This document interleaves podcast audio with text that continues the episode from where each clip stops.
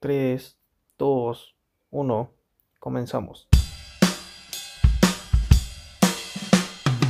Hola, ¿qué tal? ¿Cómo están? Espero que se encuentren bien. El día de hoy estoy muy emocionado porque hoy tenemos a nuestro primer invitado en esta sección que le vamos a llamar entrevistas con gente real en el mundo laboral. Le vamos a dar la bienvenida, por favor, a nuestro gran amigo eh, José Antonio. Eh, ¿Quién es José Antonio? Pues es nuestro primer invitado. Él es un business analyst y el día de hoy nos va a compartir su experiencia que ha ganado durante estos años, ya sea trabajando aquí en México y en el extranjero. Entonces, por favor, la bienvenida. Preséntate. Hola Iván, saludos audiencia, saludos a todos. Eh, yo soy José Antonio, como bien lo dice, para los compas Antonio, Toño, o como mejor decidan hacerlo. Bueno, como bien decía Iván, yo soy un BA, eh, AKA Business Analyst, AKA analista de negocio.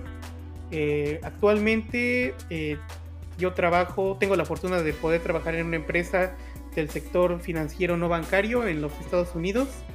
Eh, cuento con alrededor de 10 años de experiencia eh, laboral. Eh, nada más como breve ah, descripción rápida, yo empecé como desarrollador de software hace aproximadamente 10 años. Tres meses después me di cuenta que no era lo mío y me di cuenta que mi pasión real era, eran las metodologías de desarrollo de software, cómo implementarlas, cómo vivirlas, cómo ser parte de ellas y todo lo bueno y también lo malo que aportan al desarrollo de software. Pues bienvenido y el día de hoy justamente vamos a tratar eso, por eso es que invitamos a un invitado experto en esto y que ya tiene experiencia y más que nada que nos pueda compartir. Vamos a hablar sobre las metodologías que debemos de seguir o que tal vez no seguimos en un desarrollo de software que tenemos nosotros como desarrolladores o toda esta gente involucrada en TI. Entonces, eh, yo en lo personal ya varios años estoy trabajando y realmente creo yo que eh, el análisis de diseño es muy importante, pero creo que no hemos llegado a concretar como tal una metodología o cómo seguir una metodología realmente. A lo mejor la seguimos, pero no la seguimos bien.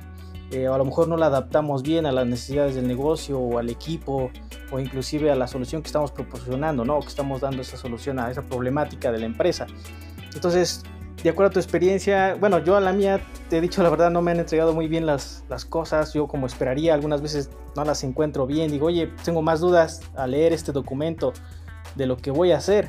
Entonces ahí, pues la mayoría le echamos la culpa, oye, pues es que es culpa del analista, ¿no? Oye, es que es culpa de, del arquitecto, oye, es que es culpa, pues no, o sea, creo yo que también debe haber una sinergia entre los dos, ya sea desarrollo, también el analista, el arquitecto y el cliente, ¿no?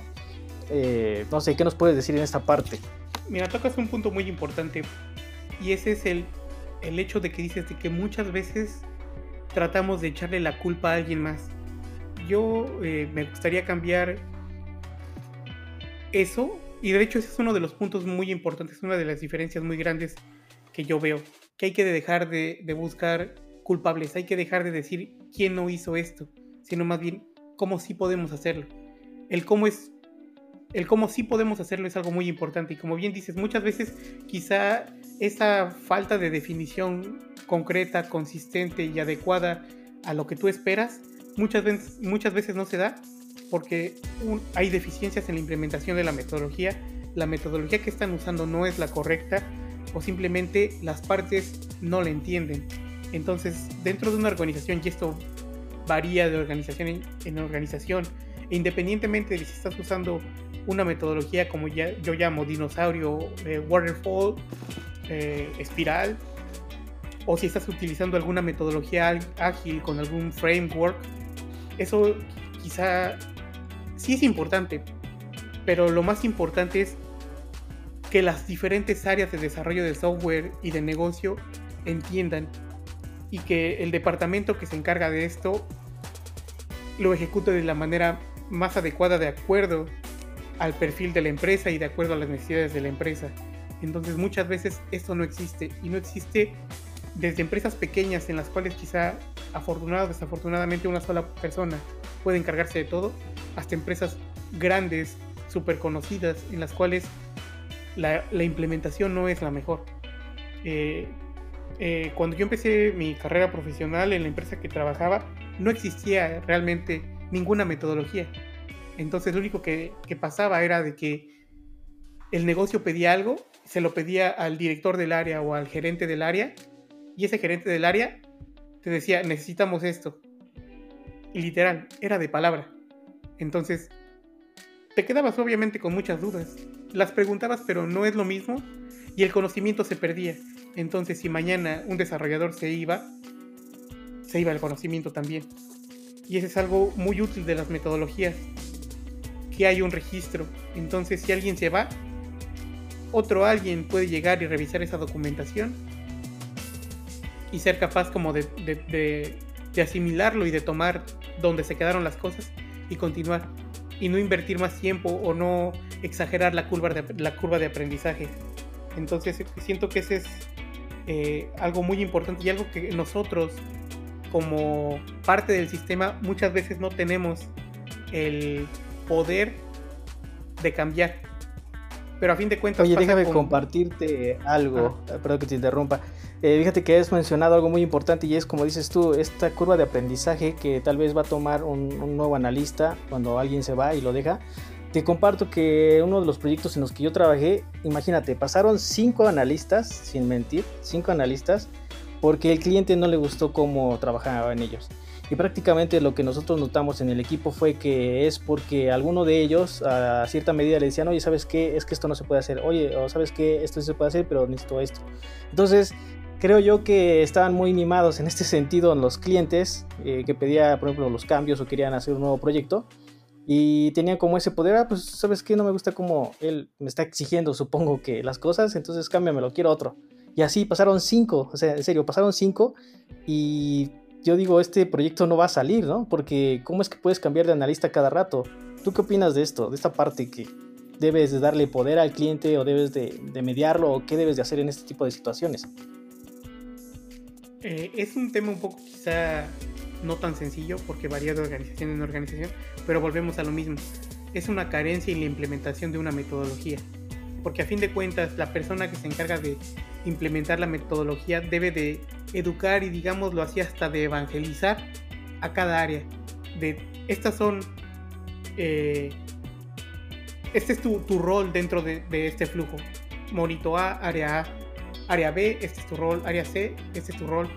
Y a fin de cuentas, no sé si ese negocio al que tú te refieras es el cliente literal, el que te está pagando.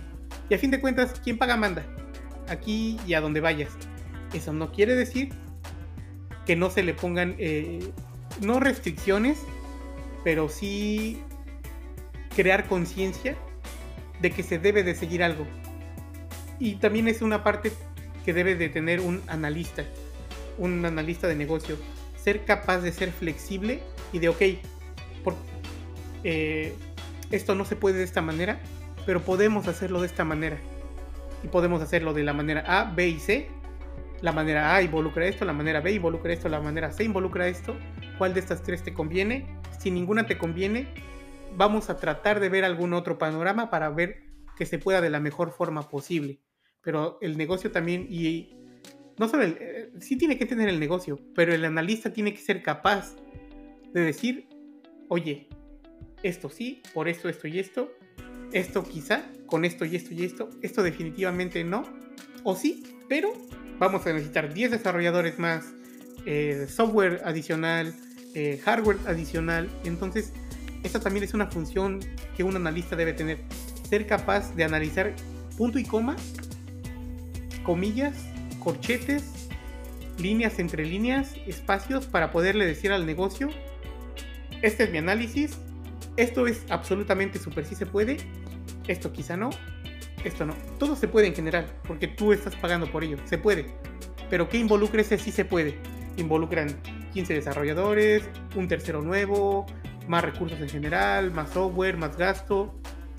Entonces muchas veces quizá no sé exactamente el contexto exacto de lo que pasó eh, eh, en tu proyecto, pero, pero va por ahí. También el, analista tiene que tener esa capacidad, no de liderazgo, pero sí esa capacidad de poder hacer que su palabra también valga. Entonces no sé realmente cómo los analistas que te han tocado son o hayan sido, o qué carencias o, qué eh, fortalezas hayan tenido. Pero para mí es que por ahí va que entre que el negocio quizás veía que si no le gustaba algo lo podía cambiar y entre que el analista quizá no, como ya sabía o ya iba predispuesto a eso, también ya le valía eh, la opinión y no buscaba una solución adicional. Y aparte quien se encarga de implementar la metodología pues no estaba quizá enterado de todo. Entonces muchas veces esto se soluciona con algo bien sencillo llamado comunicación. No necesariamente todo tiene que pasar al mismo tiempo, pero si tú como analista vas con el encargado de, la metodología, con tu gerente, con el encargado del proyecto, oye, está pasando esto, esto y esto. Tú dices si programamos una junta y vemos cómo lo solucionamos todos juntos, o si tú te encargas de eso, porque yo quizá no sea mi rol. Entonces, mucho, muchas veces todo se, se culmina en, todo se arregla con una buena comunicación. Sí, exacto, fíjate que tienes toda la razón, creo ahí que efectivamente la comunicación es muy importante, tanto para el equipo, en este caso de desarrollo, pero creo yo que en aquel entonces estos analistas como que cedían mucho el poder al cliente. Y sí, efectivamente, estoy hablando ahí de que estamos trabajando en una empresa donde se dedican a hacer eh, desarrollo de software en casa. Entonces, eh, pues más que nada este software es para ayudar a sus procesos, mejorar sus procesos, tanto a la atención del cliente como también los procesos internos para mejorarlos. Entonces, eh, pues solicitan, hoy sabes que necesitamos esta, este proyecto para generar esta herramienta para que nos pueda ayudar, no sé, a las ventas, supongamos. Entonces eh, se levantaba la solicitud, se mandaba una torre y esta torre es la que se encargaba de hacer el desarrollo. Pero ahí es el detalle, te digo, entonces creo yo que sí se le dio mucha, mucha mucho poder al cliente en ese sentido. Entonces sí pueden así como cambiar cosas y a la última hora y oye es que lo quiero así, ahora ya no lo quiero así, ahora lo quiero acá, oye se nos olvidó hacer esto, eh, se nos olvidó también que quiero meter este negocio también. Entonces sí fueron muchas cosillas así que creo yo que impiden un poco el avance, el análisis. Y creo yo que como tal no teníamos esa metodología o no teníamos como qué vamos a hacer o cómo lo vamos a hacer, ¿no? Inicialmente iniciamos con metodologías ágiles eh, pero creo yo que tampoco no, no las supimos implementar. Eh, bueno, en este caso no las seguimos, teníamos sprints, teníamos este, sesiones, pero te digo, como que no, no quedaban, muchas, quedaban muchas cosas abiertas. Algunas veces no nos entregaban casos de uso, entonces igual, digo, a lo mejor eso para nosotros nos ayuda mucho, ¿no? Pero este, se los evitaban, entonces pues yo realmente nunca entendí en esa parte pues cómo es que funcionaba la metodología que querían implementar o si es que estamos implementando alguna, ¿no? Pero cuéntanos, eh, ¿tú a qué llamas metodologías dinosaurio? A metodologías que son antiguas, que son termino el bloque 1 y puedo pasar al bloque 2 y luego al bloque 3 y si no funcionó algo del bloque 1, entonces me regreso y vuelvo a empezar. Casi todas funcionan de una manera muy similar, entonces en este caso tú tienes a tu analista de negocio y el negocio, vaya la redundancia, pide algo. Entonces pide algo y eh, no hay, hay una priorización, pero no hay una priorización eh, dedicada. No sabes exactamente qué hacer. Entonces básicamente es on demand. El negocio quiere algo, el, el analista lo escucha y prepara algo y ya. Una vez que está como adecuada la definición, lo pasa a, desarrollo y desarrollo empieza su trabajo y si se da cuenta de que algo pasa, no se definió o no se explicó el caso de uso o lo que sea, entonces hay que regresar con el negocio, hay que volver a tener una sesión, hay que despejar esas dudas, hay que crear nueva documentación o actualizar la documentación existente y otra vez regresa a desarrollo. Entonces hay un gap de, comunicación ahí y justamente, digo, ya saliéndonos un poco de la pregunta, ahí es donde una metodología ágil es muy diferente. En una metodología ágil no se hace lo que se quiere. Para esto hay un, hay un, hay un pool de roles, un product owner, un scrum master, el mismo negocio, que se encargan de hacer algo llamado backlog. El backlog literal es un, una bolsita en donde tú vas aventando todos tus proyectos, todos, todos, todos. Entonces, antes del inicio de un eh, incremento, que es básicamente un incremento es un periodo de tiempo en el cual se define y se compromete a entregar cierta eh, funcionalidad o cierto pedazo de funcionalidad. Y, esto se adaptan dependiendo de las organizaciones y como mejor le funciona a la organización. suelen ser, o lo conveniente es, que sean de 90 días. Y estos se dividen a su vez en sprints, que también deben de ser ajustados de acuerdo a, la empresa en la cual se está implementando esto. Pero también suelen ser de 15 días, 2 semanas. Entonces lo que se hace es que estas personas administrativas, digámoslo así, se encargan de ver qué, hay en esa bolsa y sacar las 10 más importantes o las 5 más importantes o algo con lo que se vayan a comprometer a terminar, independientemente del número de personas que hay en los equipos y todo eso. Entonces hay una lista de cosas que se deben de hacer. Entonces, ok, únicamente vamos a trabajar en esto y no puede entrar nada más. Obviamente dentro de eso debe de haber un pequeño spot para hotfixes, para defectos, para bugs o para cosas legalmente urgentes. Entonces es parte como de una buena planeación, de, de, una metodología ágil. Tienes todo, pero al mismo tiempo tienes que ser consciente y tienes que tener un sentido de urgencia de que algo puede pasar y necesitas eh, meterlo como rápidamente. Entonces, ya que tienes todos tus proyectos definidos, ves qué se necesita hacer para que eso suceda. Y lo divides entre 6 sprints, que son 90 días, y vas viendo qué vas metiendo en cada uno. Y ya que sabes más o menos por dónde, a la hora tú de empezar a hacer un proyecto, metes a todos en una sesión y entonces el negocio explica qué se tiene que hacer y todos entienden el contexto y todos aportan y todos discuten y todos se encargan de crear ese conocimiento parejo, digámoslo así. Entonces tú como analista no solo ya tienes el conocimiento, el desarrollador tiene el conocimiento, base de datos tiene el conocimiento, eh, servicios tiene el conocimiento, eh, muchas veces hasta infraestructura o seguridad tienen el contexto y el negocio también lo hace. Entonces, en ese punto, todos estos involucrados dicen, ok, ok, ok, ok, sí, pero necesitamos esto también. O eso que dijiste, así a grosso modo, ya muy alto nivel, va a necesitar de A, B, C y D. Entonces ahí es donde hay una lluvia de ideas primero, en donde se explica qué se va a hacer y luego cómo resolverlo en todas las partes. Entonces es un conocimiento lineal. Obviamente sí después hay sesiones por separado, muchas veces con un número reducido de personas, con las cuales ya se, se discuten cosas más particulares y que muchas veces no todos necesitan saber pero esa es la bondad de una metodología ágil, que todos, que hay un conocimiento lineal, que todos tienen el mismo conocimiento, o a, grosso modo a muy alto nivel, y de que todos van absorbiendo la misma cantidad de conocimiento al mismo tiempo.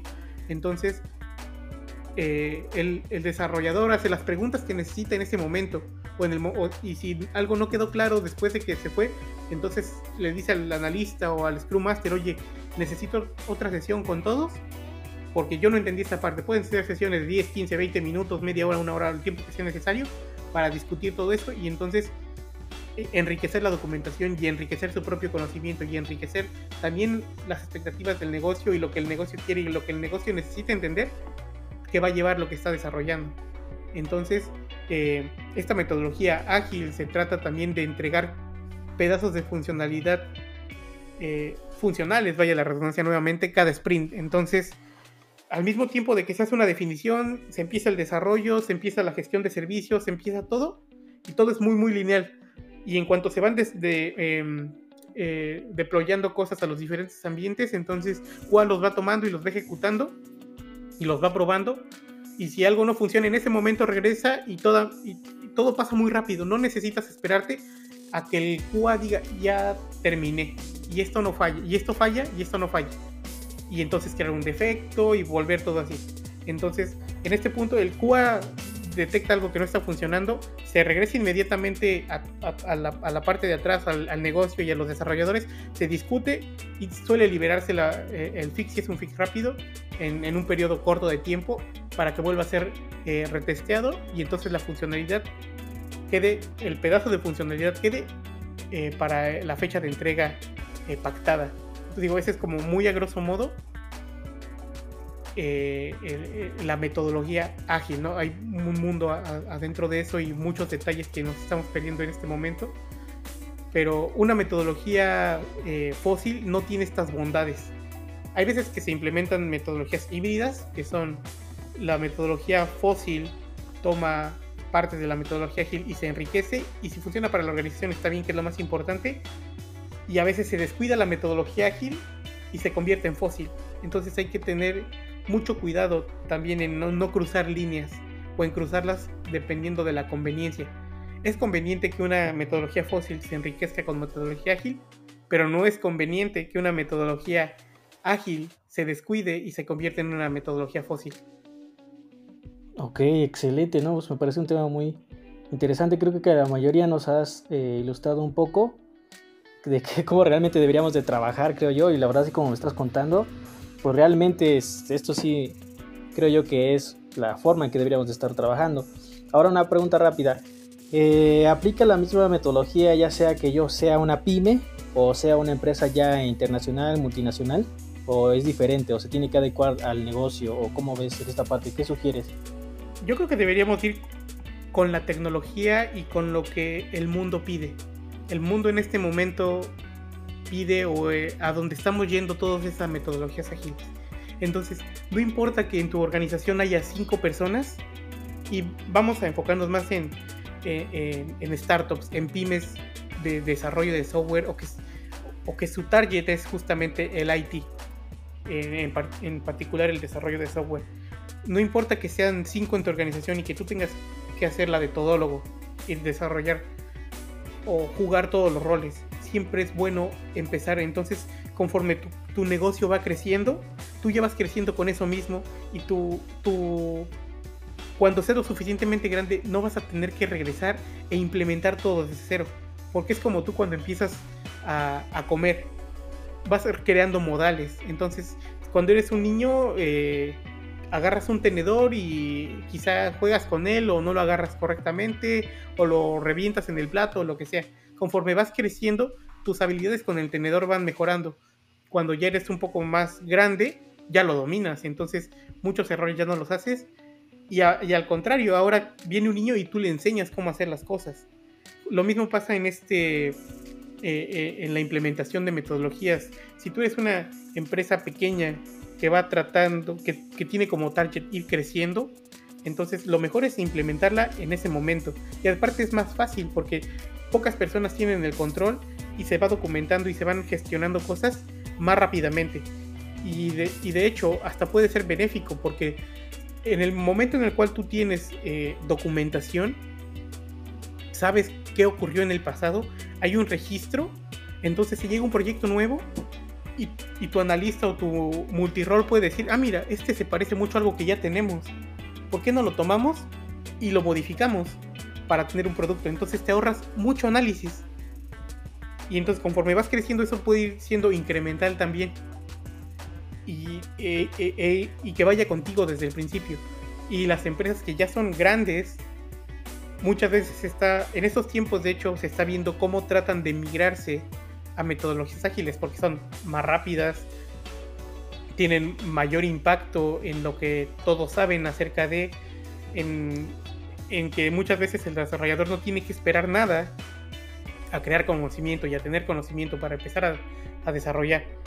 Entonces, eh, eh, no importa de qué tamaño sea tu empresa, no importa cuántos miembros hayan, lo importante es tener eh, la mejor implementación posible y educar a todos los participantes a cómo funciona y a qué debe de pasar.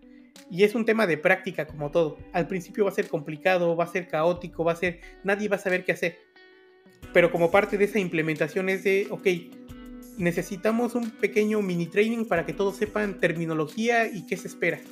Entonces, ya, ya tienen el concepto y una vez que tienen el concepto se les va a hacer más fácil a los involucrados ir desarrollando o ir jugando sus propios roles para que en algún momento ya sea sólido y todo sea consolidado y entonces vaya, vaya funcionando como un relojito bien ah, eh, todo síncrono, ¿no? no importa de qué tamaño sea tu, organización, lo, idóneo es seguir eh, una metodología en las cosas que estás haciendo.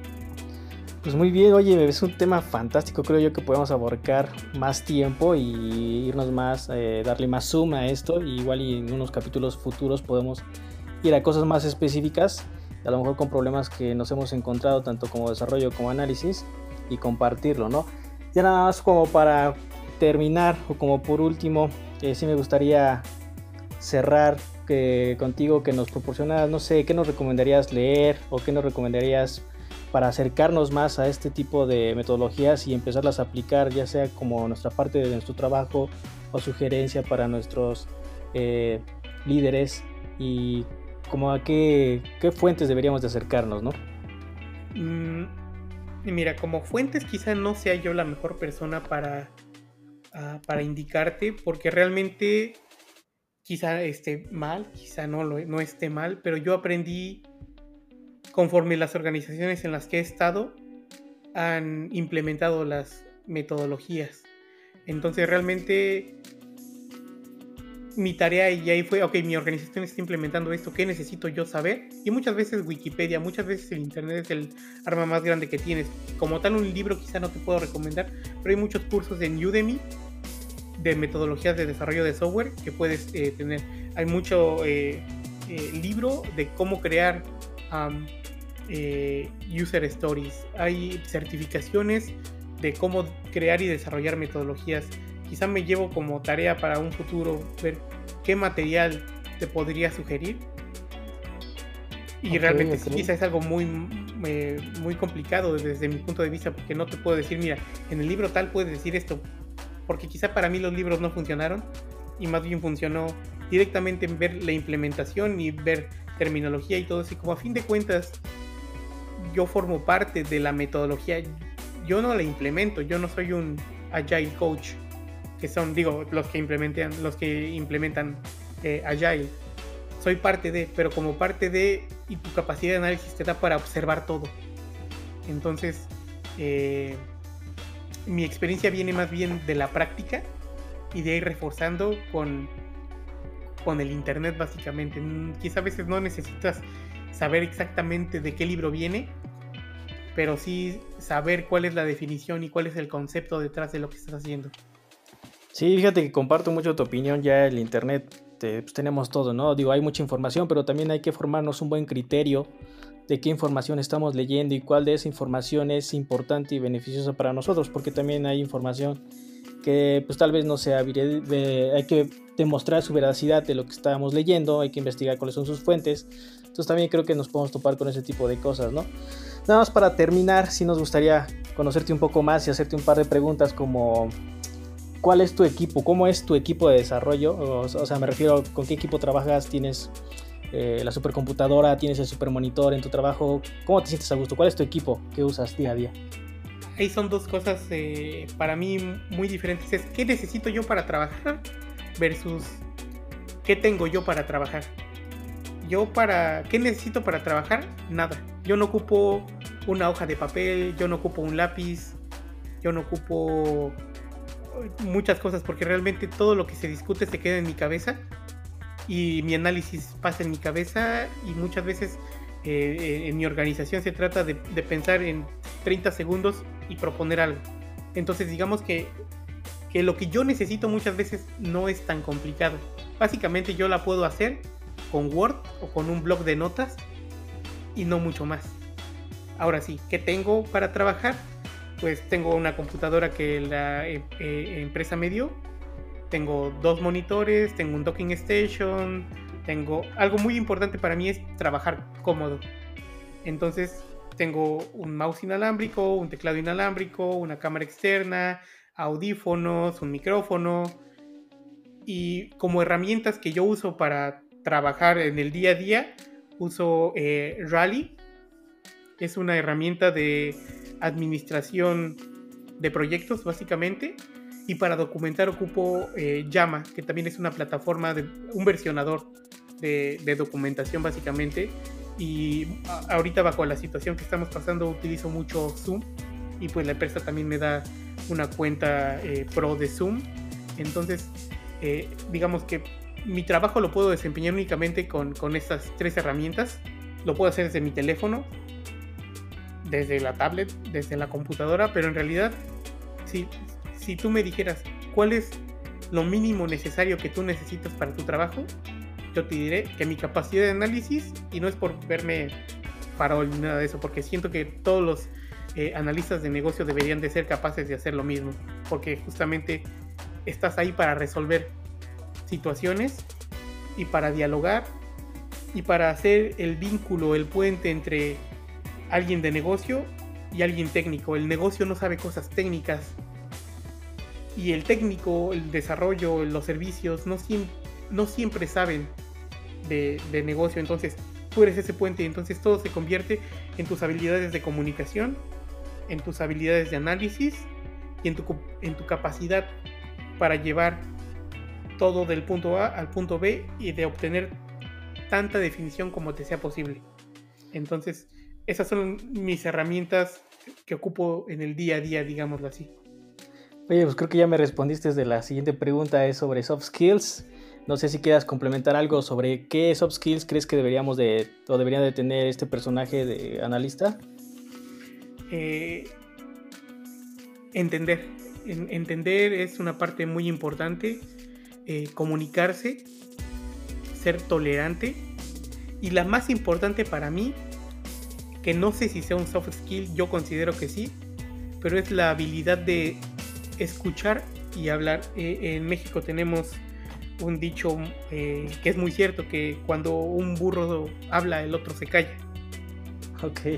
Y esa es una de las cosas con las que yo más lidié, con las que más trabajo me costó implementar en mi, en mi estilo de hacer las cosas.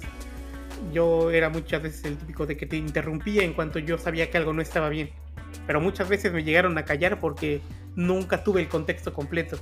Entonces, para mí quizás ese es el, el punto más importante de todo esto, es esa capacidad de escuchar, entender, analizar y contestar. Ese es quizá el soft skill más importante que yo creo que no solo en, esta profesión de, de, BA, sino en general. Ser eh, respetuoso, respetar a tu equipo de trabajo y respetarte a ti también es una parte muy importante. No porque tengas mucho trabajo vas a dejar de preocuparte por ti. Ese es otro soft skill que no nada más aplica para VA, que digo, en algún punto, y eso ya lo tocaremos en otro, en otro eh, episodio, si, si me lo permites, pero yo llegué a trabajar 20 horas al día con muy malos resultados de salud, porque puse primero mi trabajo antes que a mí mismo, y como el hecho de tener la capacidad de decir hasta aquí en el trabajo y yo también me tengo que preocupar por mí, me cambió la manera en la que trabajo literal y en la manera en la cual eh, empecé a dar resultados una vez que me preocupé más por mí antes de, priorizar el trabajo, de anteponer el trabajo. Entonces, eh, para mí esas son como eh, las soft skills necesarias, es habilidad de comunicación, capacidad de entender, respetar, escuchar y saber hablar también. Y obviamente saber analizar. Muy bien, excelente, buenísimo esto. Y pues como por última pregunta, tenemos un poco de curiosidad y no sé, admiras a alguien, algún personaje histórico, tienes un modelo a seguir, un mentor. Mira, eh, no admiro a nadie, afortunado o desafortunadamente. O, bueno, sí, admiro quizá a la gente que me rodea. Yo aprendo mucho de ellos y yo creo que yo soy la suma de muchas personas que intervinieron en mi vida y que me fueron brindando confianza y de que me fueron eh, aportando para yo desarrollar eh, los skills que ahora tengo. Porque realmente yo creo que hay personas que nacen, que son, que tienen nativamente eso y hay otros que nos hacemos queriendo o no queriendo, pero yo creo que mi círculo eh, más cercano es al que más admiro porque son las personas que me enseñaron a comunicarme, a tener confianza en mí, a analizar y a ser eh, honesto y tener una ética laboral. Y yo creo que la ética laboral yo creo que viene de casa, de ver cómo eh, mis papás son unas personas sumamente éticas, sumamente responsables y sumamente honestas. Y desde pequeño me inculcaron eh, no creo que haya sido a propósito, que haya sido al rede, pero su manera en la cual me educaron es de analizar las cosas, de, de, cómo aislar cosas y de cómo enfocarme en algo. Pero eh, no, no, tengo ningún personaje que te pueda decir eh, al, a Mark Zuckerberg o a, no sé, a Tim Cook o a, al personaje que quieras. ¿No? Pero admiro mucho a la gente que me rodea, admiro mucho a la gente que se esfuerza por dar más y que lo consigue. Y si se cae, se levanta y sigue andando. Eh, yo creo que esas son las personas de las cuales yo me inspiro y de las cuales más aprendo de mi entorno. Excelente, buenísimo. Pues eso ha sido todo por hoy. Eh, la verdad ha sido una charla muy, muy interesante y también muy larga y creo yo que podemos quedarnos aquí toda la noche, todo el día y platicar de esto pero desgraciadamente ha llegado a su fin. Te damos infinitas gracias por compartirnos estas palabras y compartirnos tu experiencia más que nada. Y pues claro que sí, te vamos a tener en próximos y futuros episodios hablando más de cerca de, más cosas y creo yo más interesantes también. Y pues, más, pues nada, ¿no? Muchas gracias. Este ha sido un capítulo más de nuestro podcast Charlas Random y el primero con nuestro primer invitado. Muchas gracias, hasta luego, cuídense.